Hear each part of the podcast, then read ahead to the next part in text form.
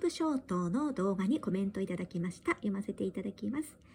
YouTube ショートからの流入で20万回再生されたんですが、収益化はもちろん、収益化の条件の再生時間のカウントもされないようで悲しんでおります。ということで、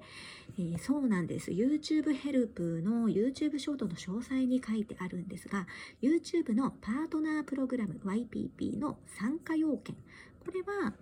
え、まずチャンネル登録者数が1000人以上であることと直近の12ヶ月間で総再生時間が4000時間以上あることこれがショートからの流入での再生時間はカウントされないと書いてあります。ただし、ショートを視聴したユーザーがチャンネル登録をした場合はカウントされますので、チャンネル登録を増やすという点では、ショートからの流入は恩恵を受けられるかなと思います。